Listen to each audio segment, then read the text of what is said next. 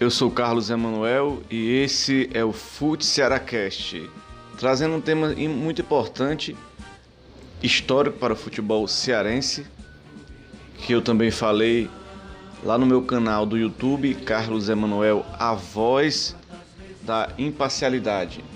Eu falei sobre esse tema, que foi esse momento histórico a primeira partida, o primeiro jogo oficial contra times de fora do Brasil.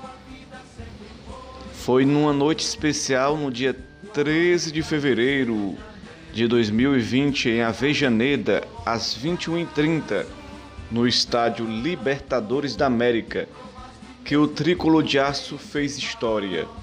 É verdade que o time perdeu por 1 a 0 com o gol de Lucas Fernandes, mas poderia ter vencido a partida se Oswaldo tivesse chutado um pouco abaixo do que ele realmente chutou, ou se Romarinho tivesse feito o gol debaixo da trave. Bem verdade que ele foi puxado pelo zagueiro do Rei de Copas, mas pouco importou o placar, mas sim a festa da torcida que foi em peso a Buenos Aires cerca de 2.500 torcedores apaixonados que seguiram um time de coração. Teve até um voo fretado pela diretoria do Leão do Pici que levou jogadores, dirigentes, torcedores que pagaram uns 5 mil reais para ajudar a pagar o avião, que custou 750 mil reais, imprensa e ídolos do passado, como Clodoaldo e Rinaldo, o Homem Raio. Alguns influenciadores digitais, como o pessoal do Glória e Tradição, Saulo Alves e Thaís Lemos, e Dudu Damasceno do Bora Leão, que foram por conta própria, né? Mas esse foi o primeiro jogo do futebol cearense contra times de fora? Não. O Fortaleza jogou em 62 em viagem internacional para Paramaribo, capital do Suriname, onde jogadores como Moésio, Mozart, Lula e Najib atuaram. O primeiro jogo foi contra o Leão Vitor no dia 24 de janeiro de 1962 a vitória do Fortaleza por 3 a 1 em cima do Robin Hood. Depois, no dia 20. Não, é, corrigindo, ele venceu o Leão, Leão Vitor por 4 a 1. Dois dias depois, no dia 26 de janeiro de 62, 3 a 1 no Robin Hood. E no dia 28 de janeiro, também de 62, perdeu de 1 a 0 para a seleção de Paramaribo. Depois empatou com o Transvaal 1 a 1 é, no dia 30 de janeiro. Na volta para o estádio Presidente Vargas, o time cearense recebeu o Transvaal e venceu as duas partidas. No dia 22 de fevereiro, 2 a 1 e 3 a 2 no dia 25 de fevereiro. Em 71, no dia 3 de fevereiro, venceu no PV o Sparta Braga 2 a 0 e repetiu o placar em 23 de novembro contra o Dimo Bucareste. Muitos anos depois, no dia 28 de julho de 2001, Leão 1 a 0 no Liberty. Em 16 de fevereiro de 2007, Fortaleza 7 a 2 no Blue Star Zurique no estádio Alcide Santos. Em 18 de janeiro de 2009, fez 2 a 2 com o Asa de Luanda.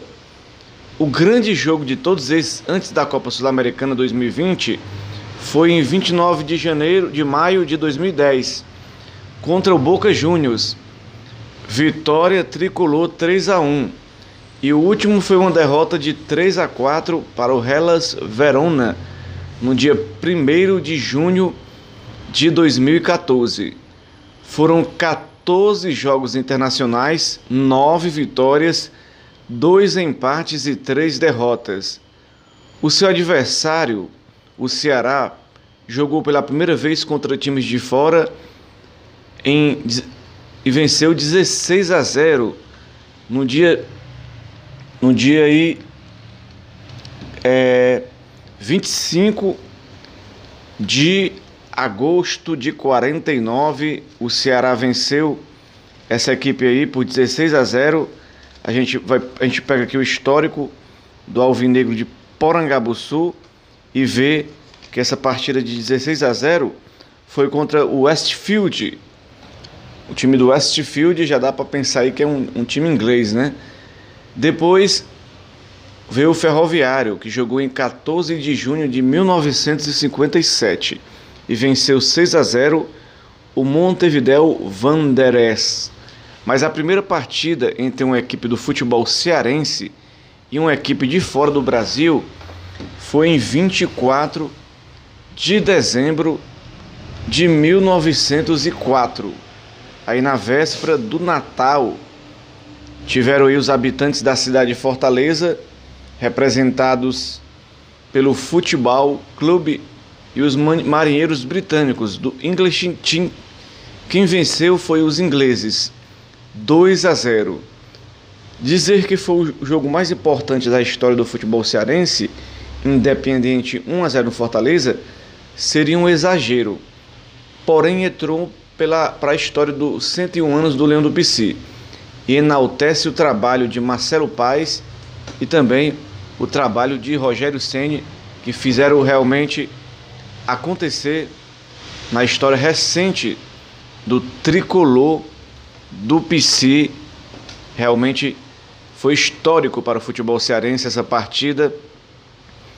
Tem que ressaltar como foi realmente maravilhoso esse jogo e no caso marcou para sempre, para sempre mesmo, todo o histórico do nosso futebol alencarino, futebol alencarino, que foi realmente marcado por essa partida, né?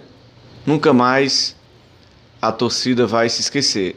Teve até um casal que cancelou o casamento e viajou para acompanhar o Independente, né? Realmente foi bacana no caso aí foi super especial esse momento marcante, marcante e valeu a pena cada momento, valeu a pena cada histórico, cada é, história ficou marcada no coração da torcida do tricolor do PC, né?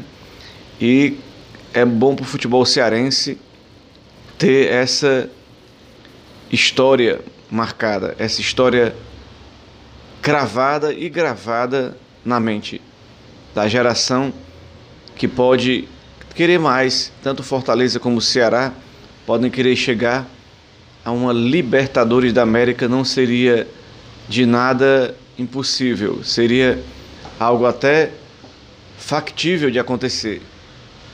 É isso, galera. Muito obrigado. Eu sou Carlos Emanuel. Fica aí mais registrada essa história do futebol cearense.